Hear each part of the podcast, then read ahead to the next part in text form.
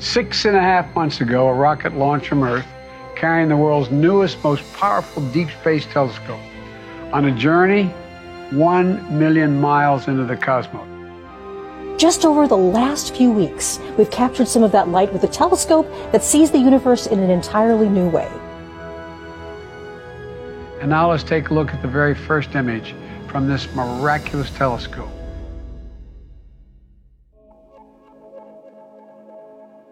嗨，大家好！我相信很多人在今天都已经看过了 NASA 发布的詹姆斯韦伯太空望远镜的那五张非常非常震撼的照片儿。如何去操作一台价值一百亿美元的太空望远镜？如何用它去拍照？这期我们请到了韦伯太空望远镜的核心团队的成员，非常感谢这两位嘉宾。可以说，在 NASA 照片发布以后呢，也是他们最忙的时候。过去三个月，凤舞每天的工作时长都长达十五个小时，建伟也是在忙着去下载数据、分析数据。我们的节目在录制还有后期制作的过程中，也出现了一些小波折。其中有一位嘉宾，他的音轨无法使用，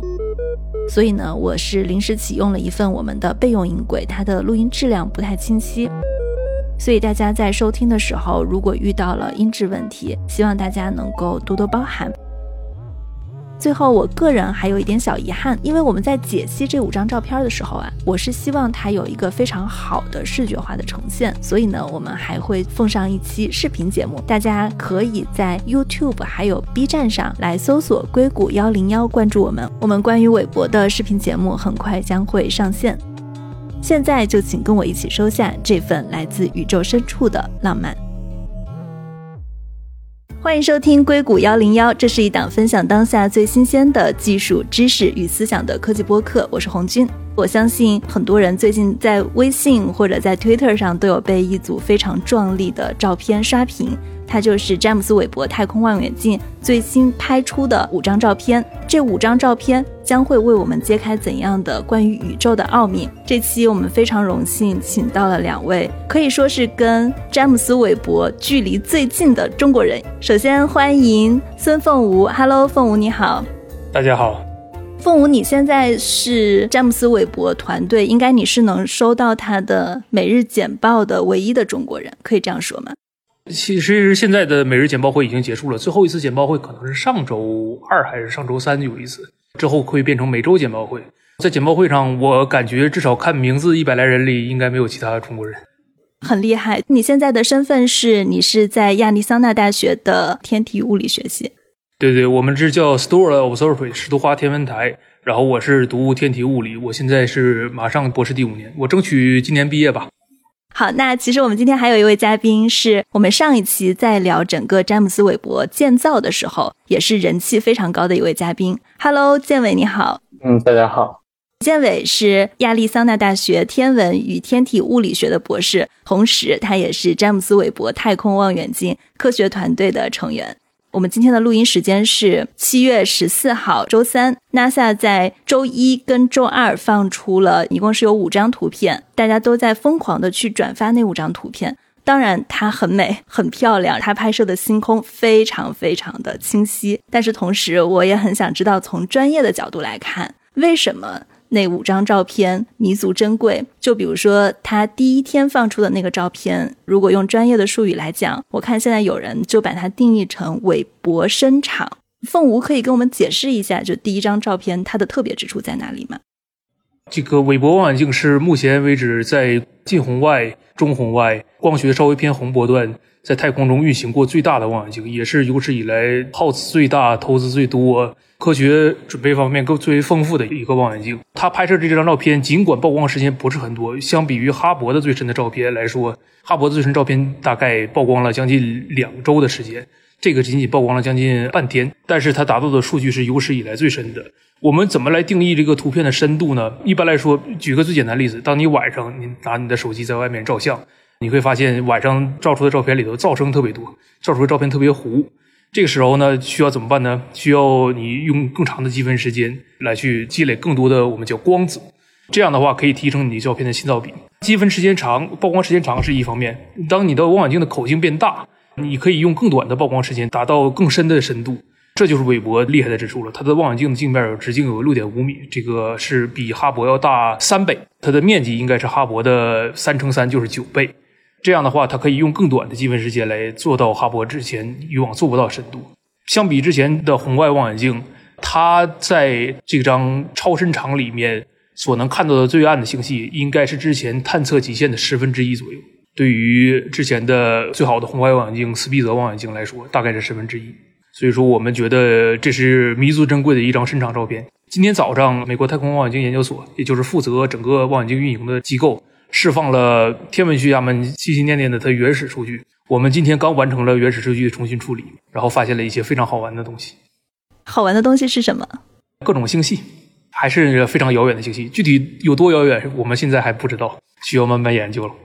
这张尾部深场，它的照片拍摄的是多少年的？看大家公认的宇宙的年龄是一百三十八亿年，它是拍到了五亿年的光。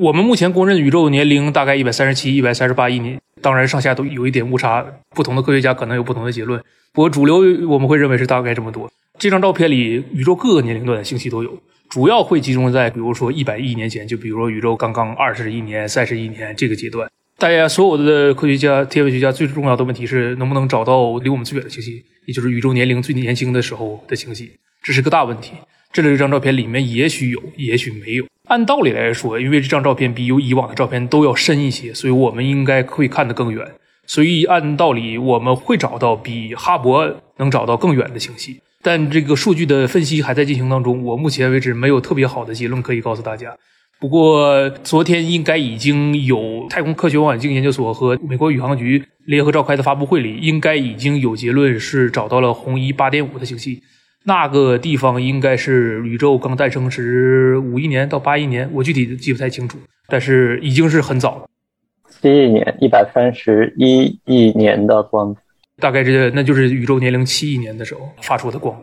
这是人类拍到的，可能是最早的光吗？现在为止，目前看起来还不是，但是我们谁知道呢？也许这张照片里有人类能看到最早的光，可是目前为止我们还没有把它识别出来而已。目前已知的，我们天文学上讲红移，或者说红移对应着一个宇宙年龄。最早的星系确认的，其实是北京大学的我之前的导师叫江连华，他的团队确认的，大概在宇宙红移十一亿立方。具体换算成多少年龄？哎呀，因为我们做天文的说话，平时不说宇宙多少亿年多少亿年，我们会用更直观的东西。红移是十一，可能会稍微年轻个两三亿年，但是。我认为这张照片里可能会有比那个星系还要遥远的星系，只是目前为止我们没有找到而已。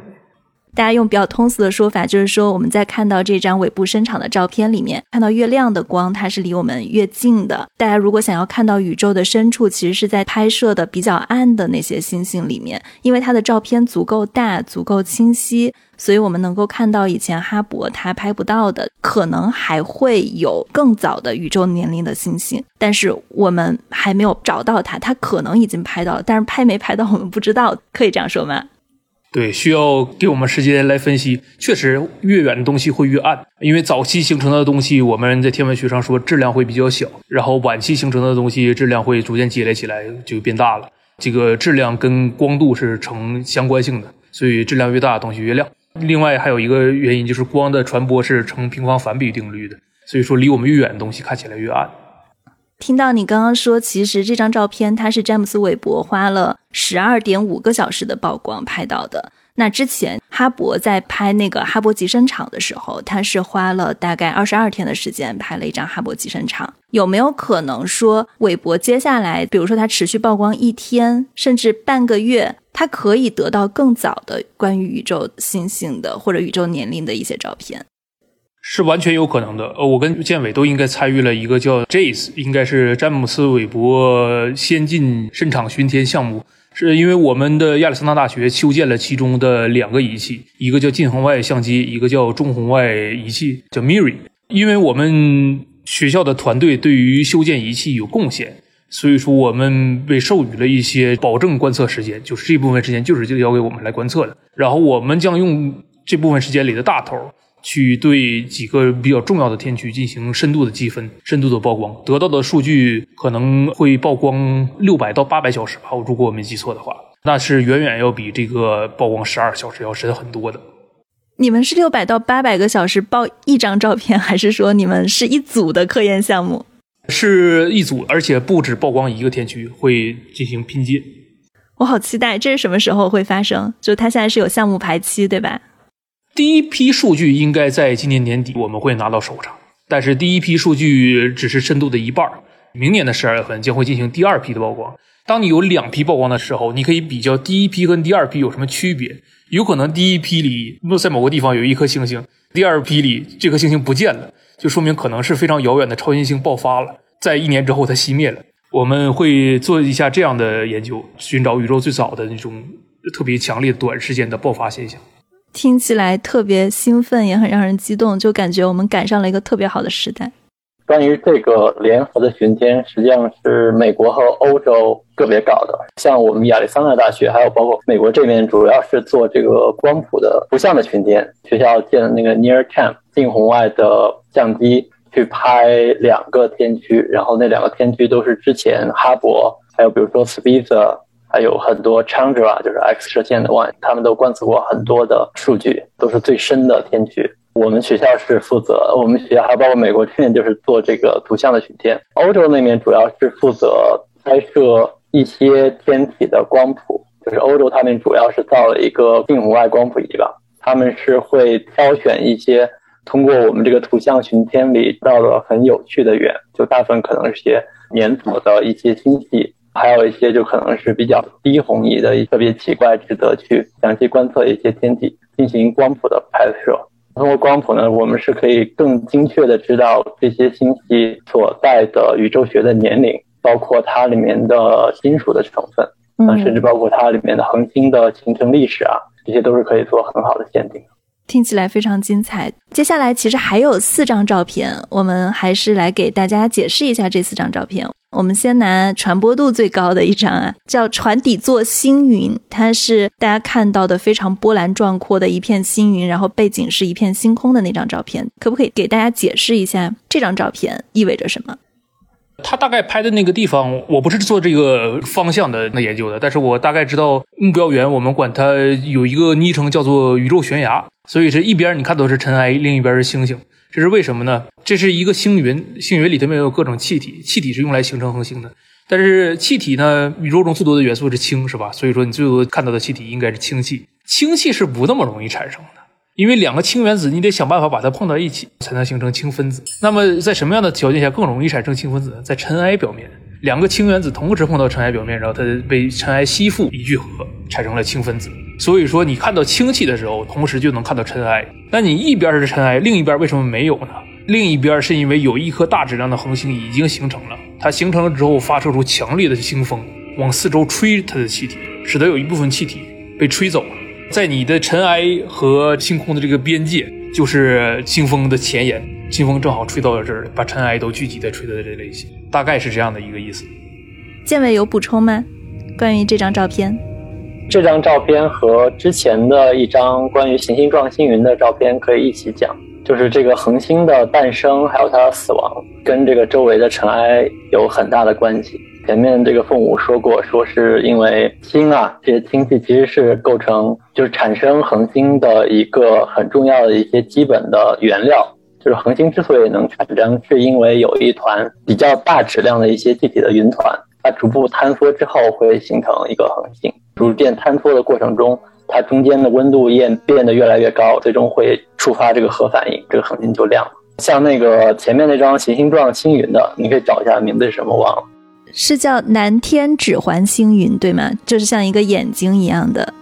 对，当恒星接近它死亡的时候，它会抛掉它外层的大气，这种外层大气在往外走的过程中，满足一定的温度压强。还有一些化学元素的条件下，它就能形成很多很多的尘埃，所以你就看到这个恒星的一生其实都是跟尘埃有一些关系。当然，在有一些特定的阶段，就前面说的是一些比较大质量的恒星，它因为恒星周围有这个星风的效应，所以它会把周围的尘埃给吹跑，或者把那些小的尘埃就是因为加热呀或者撞击就把它击碎了，最后就化成气体了。大概就是这么一个图像。不知道大家有没有看过之前哈勃或者地面光学望远镜对这些星云的观测？基本上你现在看那个两张的对比图，对吧？就是哈勃跟詹姆斯韦伯这两个望远镜拍的对比图，就是看的时候就不停的在感叹啊，怎么这么清楚？现在再来看哈勃，就有点像我们换了一台手机一样的感觉。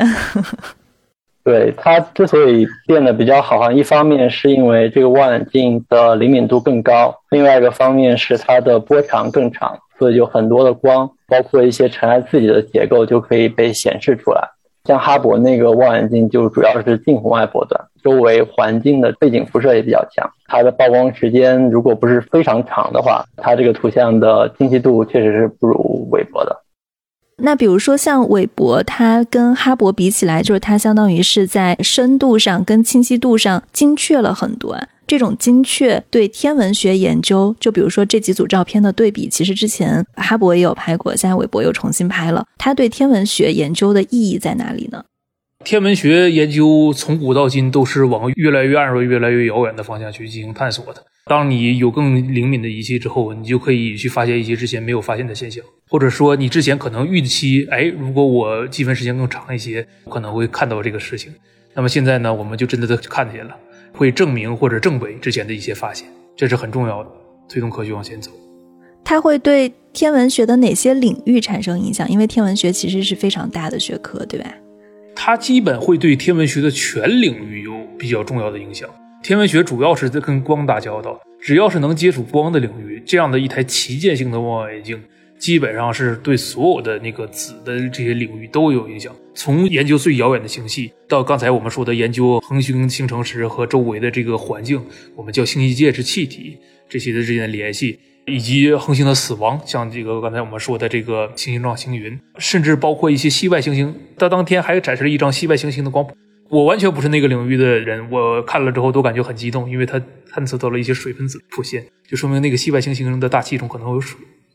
这意味着什么？意味着会不会有第二个地球或者适宜人类居住的环境？那一颗恒星好像不太行，因为它会比较热，但是至少会说明哦，水原来是在系外行星表面是可以存在的。对，那个是一个比较接近于木星的一个行星。它的这个质量是比木星的一半还小，但是它的这个大小要比木星要大很多，周围很多很多很厚的大气层，但那种不是一个固态的表面的行星上，是要按照我们地球人的理解来说是没有办法形成生命的。明白，凤舞，我看你是不是在朋友圈发了那颗行星？不是，我当时发了一颗我们那个大合作组这个望远镜的，我们叫验收团队，将近六百人。最后写了一份报告，呈现给整个天文学界各类的研究人员，大概讲一下这个验收阶段望远镜的科学表现。那张报告里第一张图是一颗木星，实际上很好玩，就是自打伽利略时代以来，一六零九年伽利略第一次把望远镜指向了天空，他当时看的天体就是木星。自打那以后，基本上所有的望远镜都要看一下木星。当时我们简报会是六月三十号，我们第一次看到了木星的图像。当时有人就说：“你看，自打伽利略时代以来，所有望远镜都得看过木星，没看过木星的望远镜不能叫望远镜。现在韦伯终于可以叫望远镜，这是一个很有意义的一个时刻。那个木星照片是我见过印象最深刻的，因为望远镜的这个灵敏度实在太好了。它当时木星周围有四颗主要的卫星，我们管它叫做伽利略卫星，因为是一六零九年伽利略用自己的小望远镜发现的。在那一颗卫星上，你们可以看到第二颗卫星叫做欧罗巴。”不仅能看到欧罗巴，还可以看到欧罗巴投影在木星上的影子。如果你那个时刻站在木星那个地方，你会看到一场日食，甚至可以看到木星的环。土星是有环的，这个可能很多人都知道，但木星其实也是有环的，只是它很小。你可以看到木星环，甚至呢，你可以看到木星表面上由于反光照亮的一些大气层，令人印象深刻。我建议有能力的朋友可以去上网找一下那张拍到的木星。尽管它没有好好的 PS 处理过，数据看起来乱糟糟的，但是你仍然可以感受到天文学家们第一眼看到木星时心里的震撼。回头我们可以把那张照片贴到我们的 show notes 当中。好的。你刚刚提到 PS 处理过，那其他照片是有 PS 处理过吗？我觉得它可能会调色，调得更好看一些，调得更鲜艳一些。它不会给你加一颗星、加两颗星这种，它只是会把颜色给你稍微调一下、处理一下，这是很正常的。我们偶尔的时候，为了让图画好看一些，也会干这件事情。但是我们不会随意篡改数据，它只是整体的那个表现形式。它可能只是颜色上的。还有两张照片，一个是叫做 Stephen 五重奏，给大家解读一下这张照片。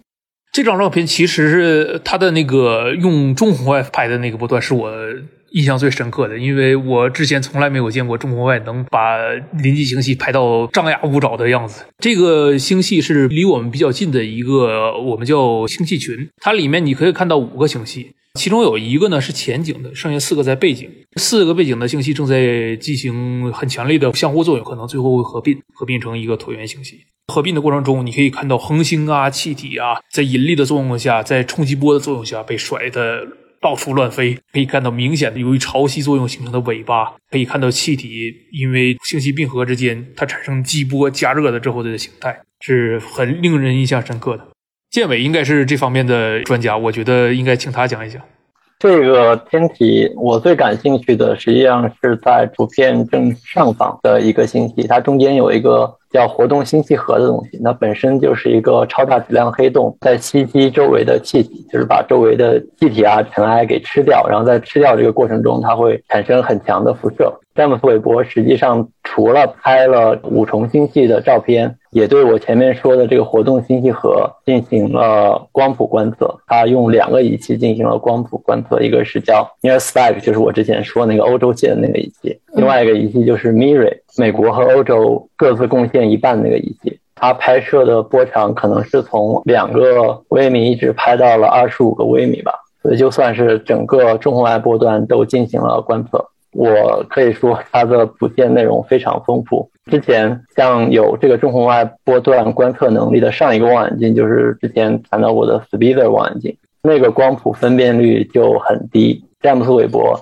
大概能够提高了一个数量级，他能看到非常非常多的一些气体的发射线，还包括一些原子的发射线。它另外一个很强大的功能是，之前的光谱观测就是只能把天体一个方向的这个光进行色散，而像詹姆斯韦伯，它是可以在空间的两个方向，就 X 轴和 Y 轴，就相当于你可以等效于在这个星系的不同的点各自拿到一条光谱，所以我们能得到一个空间分辨率的一些信息，就是我们可以看，比如说某种元素、某种气体，它随着离这个活动星系核的距离，它的强度或者它的成分是不是有什么变化？包括它的一些气体的运动学情况，嗯，我们也是可以通过这种叫做积分场光谱仪的观测技术进行研究的。另外一个很强大的点是，因为詹姆斯韦伯是个红外的望远镜，所以它非常适合研究近邻星系尘埃遮蔽掉的一些结构。就是如果说一个星系它的某些部位有很多的尘埃的话，像哈勃太空望远镜，因为它是一个光学或者紫外望远镜，那个光就被这个尘埃遮挡掉了。而在红外波段，实际上这个光是可以穿越过来，有的时候我们是直接可以对这个尘埃本身的辐射进行很好的研究的。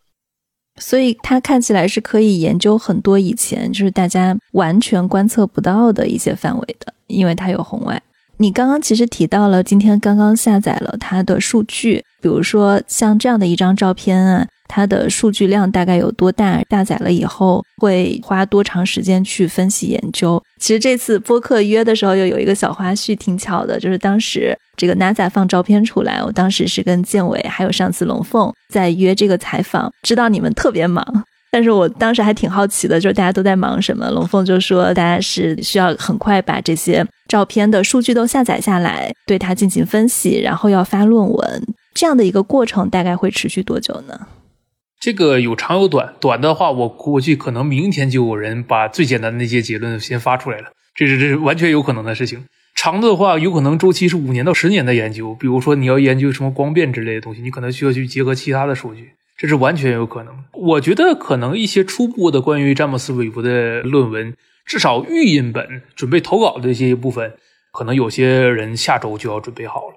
是看你们跟了哪个项目，看每个项目的难度。对，是的，因为它不只要观测这五个释放出数据，它也要进行我们叫 general observer 通常的观测者的观测。比如在美国，在欧洲的天文学家，全世界上任何一个处都可以写观测申请。如果你的观测申请被选中了，这个望远镜就会去观测你的目标源，你就会拿到数据，你就可以通过这个你的数据去做研究、发表论文。已经有一部分 general observer 这个通常观测者的这些观测数据已经拿到手了。当然，在之前呢，还有几部分其他数据，比如说我刚才提到的，我们的团队对修建这个望远镜的仪器有贡献，所以我们拿到了一些保证观测时间。我们的保证观测时间呢，有一些项目的数据可能已经拿到了，但是我自己出负责的这部分还没有拿到。两三年前还有一个台长观测时间，詹姆斯韦伯天文台台长是他手里的会是有百分之十的望远镜观测时间，他把这百分之十的观测时间拿出来给全世界天文学家，让他们写早期释放科学观测项目。这些项目的数据只要拍摄到就立刻公开，它的意义就是第一，给这些申请的天文学家们他们也想要看的数据；第二是给全世界所有的天文学家展示韦伯拍出来的照片到底是什么样。我明天就要出差去帮我们的早期释放科学数观测的团队去处理一些数据。我负责的那个仪器的研究，目前为止真正能完整的完成数据处理的人寥寥无几，所以我需要去教一教我们的同行们到底应该怎么做。希望把这个数据处理方法传播给更多人。所以你是主要在负责处理韦伯它的数据。是的，我们主要努力的方向是这个韦伯，我们叫近红外相机 Nearcam 上面，它不仅是一个相机，它也有一部分光谱仪，它有一个叫 Prism，它可以透过光，然后把光色散，拍光谱了。但是它拍出来的光谱呢，是跟天光混在一起的，每一颗星、每一颗星系的光谱都混在一起。怎么把它精确的每一条光谱对应的每个星系这个对应对应上？这是一个比较有挑战性的工作。没有那么复杂，但是有一些东西需要我们在望远镜验收过程中去进行测量的，我们已经量的差不太多了。现在是时候把这个我们量到的结果公布给其他的天文学家，让他们有能力去分析已经拍到的数据，规划未来的观测。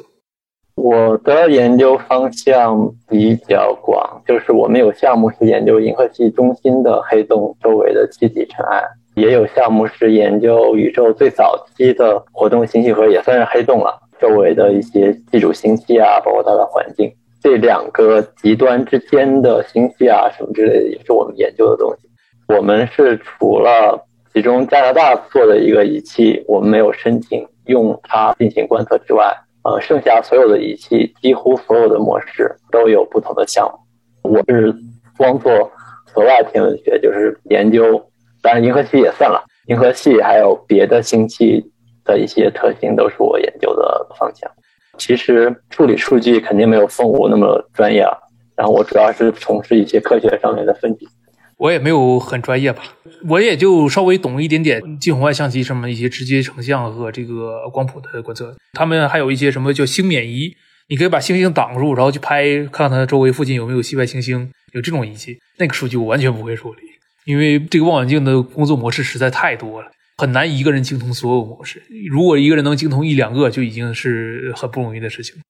凤舞，你现在是用詹姆斯韦伯很多的人，就是你每天都在跟这个望远镜打交道。也没有说每天吧，因为我主要在四月底五月初的时候接手了相关的一些分析工作，所以说会提前接触到一些数据。但是当时数据要保密的，我们分析结果之后只能给团队内部人展示。直到七月十二号，NASA 发布了第一张照片，由太空望远镜研究所发布了之后，我们才终于说哇。看看我们拍到的照片是长什么样，这个时候我们才终于可以发布。我像我说的，就是一个厨子在厨房里做了一天的菜，客人终于来，终于可以把满汉全席端上来这种感觉。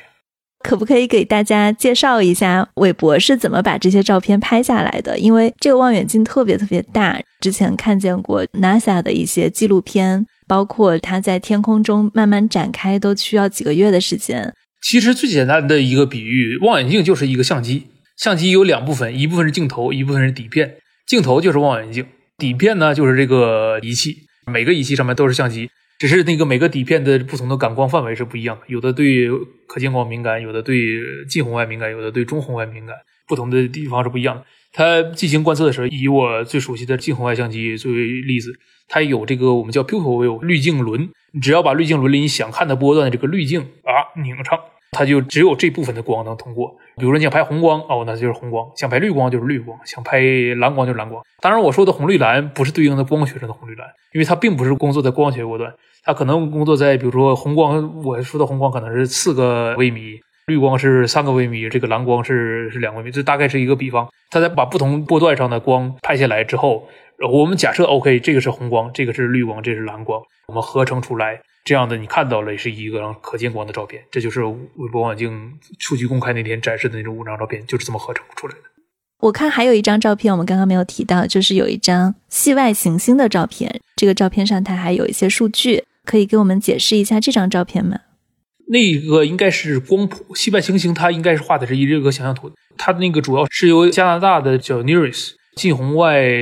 无缝光谱仪拍摄的，它是一个无缝光谱仪，它把这个恒恒星放在视野里，它知道这颗恒星它有一颗行星围绕它转，知道观测的那一天那颗行星将要从恒星表面上哗掠过去，至少在我们视线方向上。我们看到的恒星，我们和恒星中间这一部分掠过去，所以我们知道恒星的光会变暗一些。我们叫你拍照片，你可能去量它光变暗多少，你可以能知道变暗一些。但是呢，它变暗的多少在不同波段上是不一样的，这是因为恒星，这这是因为这个系外行星它是有大气的，大气中的不同成分对于它不同波段的光吸收的能力是不一样的。所以我们可以看它在不同波段上吸收了多少，从而得知这个大气里有什么。一个很重要的科学结果是，哦，那里头有水。这是一个很重要的发现。之前我印象中有一些系外行星可能会发现类似于甲烷啊一样的吸收的特征，我不知道有没有二氧化碳或者一氧化碳，但是也有可能。观测上的限制有多强就不是很清楚。之前我的印象中只是有一些 ICD，就是一些非常低分辨率的光谱，大概推测可能有，但你是什么情况其实不清楚，你还得拍一些光谱才行。为什么这次在 NASA 公布的第一批照片中会选择这五个拍摄方向？这个是有什么内部的选择标准吗？这个选择过程是对所有天文学家都是保密的，只有内部的十几个人、二十几个人知道。据我所知，我们项目的首席科学家，我们叫 PI，他都不知道拍到的照片是什么，直到要公布之前，他才知道哦，原来拍了这些。所以其实还有很多照片没有被公开。已经拍摄的照片分为几部分，我们现在公开这一部分叫早期释放观测，还有一些我们叫做验收性质的观测，只是验收这个望远镜到底行不行，科学上能不能用，这个数据明天公开。早期释放观测选员的标准是由太空望远镜研究所的一个小的委员会决定的，大家分别提出来，哎，OK，可以拍这个，可以拍那个。大家通过科学意义，或者是拍出照片大概会好不好看呐这些问题来阐释，到底我们选择哪些目标源进行观测。你看它拍摄的东西，既包括了遥远的星系，又包括了临近的星系，又包括了系外行星，又包括了恒星刚诞生的时候的分子云和恒星要死掉的时候的分子云。它基本覆盖了天文学的光学近红外天文学的几个主要的研究方向。就是他选择哪五张照片，你们是不知道，或者说只有那么十几、二十个人知道。但是他有哪些拍摄项目，这些是公开的吗？马上就全部公开了，明天就可以下载全部的数据。今天之前拍摄的全部数据，除非有一些还是我们叫第一个观测周期里有一些普通观测者项目的数据，它是有十二个月的保密期的。然后过了这个保密期之后，数据又可以公开的下载了。建伟，你可不可以跟大家介绍一下整个像 NASA 现在的这几批公开计划分别是怎么样的？因为我记得当时就是我来问这个题的时候，第一天我们看到了韦伯伸长的照片，很激动。你说第二天才是重头戏，接下来是什么呢？我可以先补充一下前面这个，其实关于天体是怎么被挑出来的，至少我印象在三四年之前，其实是收集过至少各个詹姆斯韦伯项目组。成员的意见，当时我提了几个，当然最后都没有选中啊。挑一些候选的，大家可能感觉公众比较有兴趣的天体，他们在由一个很小范围的人在进行一个筛选。当然，具体过程后来怎么样，我是完全不知道的。詹姆斯韦伯整个团队其实准备这一天准备好久，这些天体的选择，我相信是一个他们争论过很久的一个过程。关于这个观测数据公布的过程，其实。在前面稍微都提到过，就是他们的观测分成好几个不同的类型。然后像我们看到这些照片叫 ERO，叫 Early Release Object，他们纯粹是由这个项目几个核心的负责人，或者是他们有一个特别的小组，决定拍一些比较能够引发公众兴趣，同时在科学上也可以显示出这个望远镜强大能力的一些观测目标。他们就把他们想用到的各种仪器、各种观观测模式都进行观测释放出来，类似于叫天文望远镜的出光，就是给大家一个直观的印象，证明我们这个望远镜是和当年设计的时候的期待是一样的，我们能完成各种各样的任务，这样也算是对公众包括科学家进行了一个很好的交代。另外一类就是像宋吴刚才说的，有一些叫做 ERS，叫 Early Release Program。那个就是所谓的詹姆斯韦伯天文台的台长，当然其实没有一个具体的台长了，反正就是他们负责一些人挑一些科学上意义比较重大，同时能够对后面的各种观测提供一个支持性的服务的一些项目。那些就是观测完了，它马上就释放出来。他们自己没有一个保密的时间，就是他们观测完了，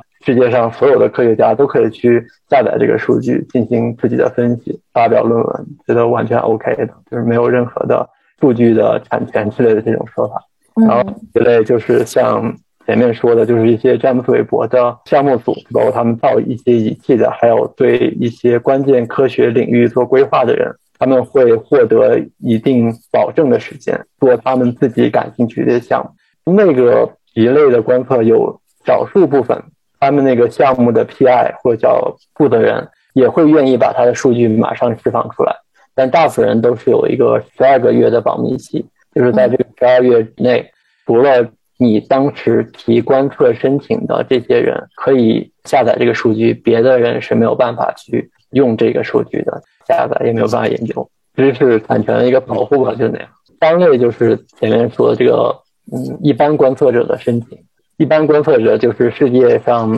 各个地方的天文学家都可以向詹姆斯韦伯提出一个观测申请，他们会组织一个评委会进行一些比较严格的筛选。有的时候是根据这个项目是不是有科学意义，另外一个是他们是不是可行。再一个就是他们的这个科学上的影响力如何，进行好几轮比较激烈的竞争，然后就是选出一小部分由天文学家直接申请到的这个观测，再进行各种各样的观测。然后一般情况下，有一小部分人也是愿意把他们的数据马上就释放出来，还有大部分人他们也是有一个十二月的这个数据保护期。他这个筛选是不分国别的，原则上是这样子。原则上，实际操作中呢？实际操作中，他会把主要的时间。保留给这个对望远镜修建做出贡献的，比如说美国、加拿大，然后和欧空局所重视的国家。理论上来说，在中国大陆第一个循环的时候，有人拿到过时间，日本人应该也有人拿到过时间，别的国家可能也有。但是它这个除了北美和欧洲，其他地方能拿到时间加一起，应该不会超过百分之十。现在有中国的新的项目入选吗？有中国人在北大有一个日本人博士后拿到过时间。中国的中国人好像在第一个这个循环里是没有的。你之前提到韦伯望远镜是有每日简报，然后现在变成了每周，是因为它现在已经开始到了一个比较平稳的运行期，它最危险的那段时间已经过了吗？可以这么认为，而且望远镜的调试工作基本已经做的差不太多了。如果它没有调试好，它不会把照片公开出来的，它还会再花时间去调。我看见你的朋友圈，大概是在五月份的时候，其实有一颗微小的陨石，它是撞击到了韦伯望远镜的。NASA 也是在最近才把这个事情公开，它其实是有两个月的时间是有保密期的。好像是隔了一两周就公开了，我印象中当时很有趣，告诉我们说：“哎呦，这个事情要严格保密哦。”结果 NASA 自己公开了。他是确认了一下这个陨石撞击是不是会对韦伯造成一个比较严重的损害，它是有一个评估的时间。具体我觉得应该不是，因为大家都知道，其实望远镜上缺一小块，其实问题不大，只是这个东西放出来，可能让他觉得哇，我我要完蛋了。他可能 NASA 也考虑过这个问题，公众影响好不好？当时我们开会的时候，就有人说，你不放出来，早晚会有人知道，别人捅出来可能会更不好。后来 NASA 不知道为什么隔了一两周就把这个事情公开了。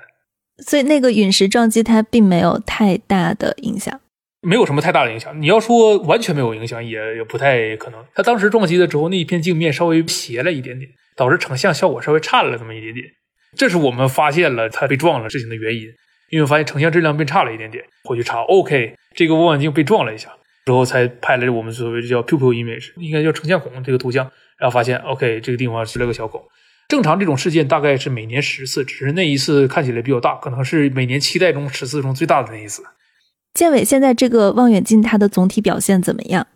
我觉得一切都很完美，很多的观测指标要比原先设计或者他们预期到的好，要百分之几十的样子。绝大多数指标都是比设计预期要好很多的。除了就是发现他们有时候背景比较强，特别是 Miri，就是那个中红外波段长波的时候，它的背景比预期的强一点，别的都感觉非常的完美。嗯，那很幸运了。记得当时我们其实聊韦伯升空的那一次，就是说从它现在升空到它到达拉格朗日点，到他真正能够开始把韦伯的太阳帆展开工作，他其实还有很多很多的风险，有三百四十四次单点失败的可能性，就是大家还是很揪心的。那现在来看，首先他已经成功的拍摄了照片，他的拍摄效果像建伟说的，比预想中还要好个百分之几十，是不是说他现在开始他的这个风险就会小很多？但是不排除他可能像凤舞刚刚说的，还是会有每年十次这个陨石撞击的可能性。呃，还是会有的。但是我觉得，随着我们对望远镜所处的状态、所处的位置、空间环境，包括信息沟通这方面的更多的这个了解，未来遭受危险状况的概率可能没有发生当时那样高，不会有特别多的所谓单点失败这种这种事情了。剩下的事情可能就是平稳运营了。而且我们还要知道几个事情，比如说望远镜上面的推进剂差不多够二十年的使用，这要远远超过当年五年的预期的使用寿命。所以很激动，就现在它只是一个开始，就是我们现在看到的这五张照片是一个极早期。那接下来的二十年里面，可能不停的有更多更好的照片放出来，可能还会有更深度的研究项目。我可不可以说，随着韦伯望远镜的升空，天文学在接下来的二十年可能会有突飞猛进的进展？人类对宇宙的理解，可以说以韦伯之前为一个时代，就是又会有很多更加深度的研究结果出来。我认为是有可能的。其实我最希望韦伯发现的东西是我们完全不知道存在的东西。如果我们说韦伯会发现这个，会发现那个，那就没有意思了。他如果能发现一些我们完全不知道他有可能会存在的东西，那可能是最有意思的。这个事情我们不能预测未知的东西，我只能说所有的天文学家都会很期待。具体会发现什么，我们走着看吧。记得当时我们上一期有聊到韦伯望远镜的时候，建伟我们是有详细聊过韦伯望远镜的四大任务的。感兴趣的听众，关于詹姆斯韦伯太空望远镜到底要解决什么样的问题，可以去回顾一下我们上一期的节目。大家觉得在你们跟韦伯相关的这种工作中，有什么让你们特别兴奋跟觉得特别好玩的事吗？对于我个人来说，就是我可能只在这个大学读五年书就博士毕业，在这五年期间，我赶上了一个三十年一遇的机会。上一个像这么伟大的一个天文学计划，是三十年前的哈勃望远镜的成功。然后三十年之后，哇，我就只在这短短的待五年，这概率大概是六分之一的概率，而且你还要在正确的地方，对吧？有的很多的学校可能他们也会拿到韦伯望远镜拍到数据，但他们并没有完全的参与这个望远镜的验收这个过程。然后我很幸运的参与了这个过程，这个可能是我以后跟那个后辈们吹牛的一个资本了。我当时帮忙验收过这个望远镜这个仪器，在我手里，我们把这仪器调试到完美，可能是一个很值得夸耀的事情。对我真的觉得特别骄傲的一件事情。建伟呢，有什么好玩的事情？因为这个詹姆斯韦伯的数据刚刚下来，发表一点感想吧。就是我去年写了一篇文章，我用过差不多四十五年前的红外的数据。当时这些数据是在我们图森市北面有一个叫柠檬山的山顶上，当时是有一米级的望远镜，当时最早一批的红外探测器，然后他们拍了一些最近邻的活动信息核。詹姆斯韦伯他的能力要比当年好非常非常非常多。像前面谈到过这个光变的问题，大家需要等一下。我觉得詹姆斯韦伯的数据可能隔了好几个世纪还会有天文学家在应用。所以你如果在一个非常长的人类文明的尺度上来说，我觉得詹姆斯韦伯也绝对是一个很关键的科学上的重大的一个突破。其他会怎么样？我现在完全没有办法。预期，但是我觉得很多年之后回顾，比如说我们今天，或者说他詹姆斯韦伯刚发射上空那时候，绝对对天文学的影响是一个划时代。对，它确实是一个里程碑式的事件。然后我相信后面还会有更多让人期待的科研成果。那谢谢两位，谢谢建伟，谢谢凤屋，谢谢。客气，谢谢你。那这就是我们今天的内容。如果大家喜欢我们的内容，欢迎大家在你所收听的音频客户端给我们写评论、写留言。那你对詹姆斯·韦伯，包括这五张照片有什么样的感想，也可以在留言区跟我们互动。谢谢大家的收听，谢谢。